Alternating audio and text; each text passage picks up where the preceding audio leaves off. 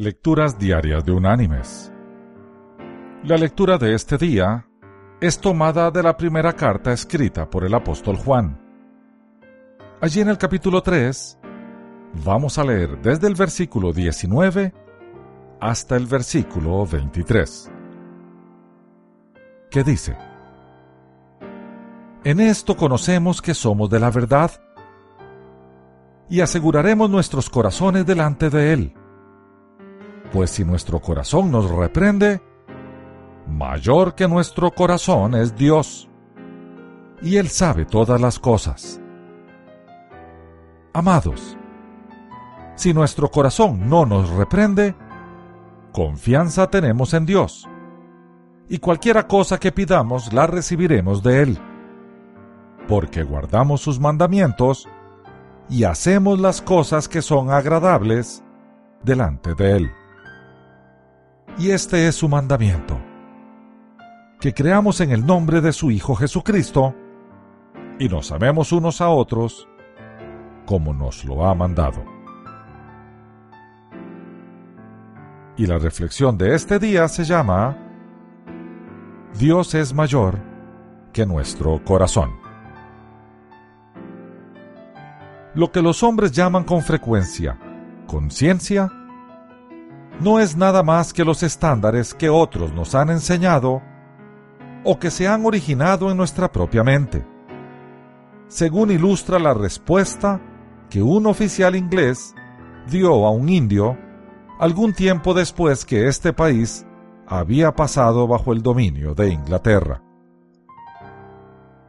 Los indios acostumbraban a quemar la viuda de un muerto en la misma pira funeraria que era incinerado el marido difunto pero los ingleses prohibieron esta costumbre bajo pena de muerte. Nuestras conciencias nos dicen que hemos de quemar las viudas junto con el cuerpo de sus maridos, dijo un dirigente indio a un oficial inglés. Y nuestras conciencias nos dicen que tenemos que ahorcarlos si lo hacen, fue la respuesta del oficial ambas conciencias estaban equivocadas, pues ambas eliminaban una vida. Mis queridos hermanos y amigos, mucha gente confía en su conciencia para determinar la diferencia entre el bien y el mal.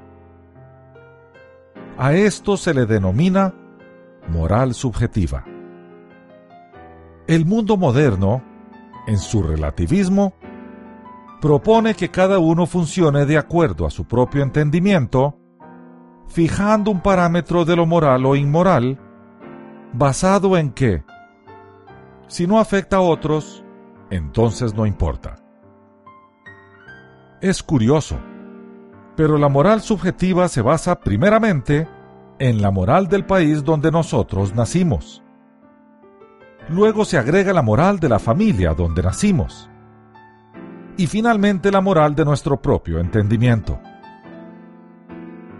Una vez construida, ella se convierte en nuestra conciencia y entonces basamos nuestra conducta en esa conciencia subjetiva.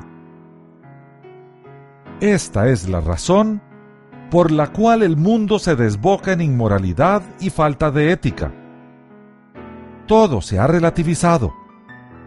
No tenemos un estándar objetivo a que referirnos para poder vivir de una manera armoniosa, moral y ética. La Biblia ofrece a los creyentes esa norma de fe y conducta. Ese absoluto a dónde recurrir en caso de duda. Allí están detallados los principios divinos establecidos por el Dios inmutable.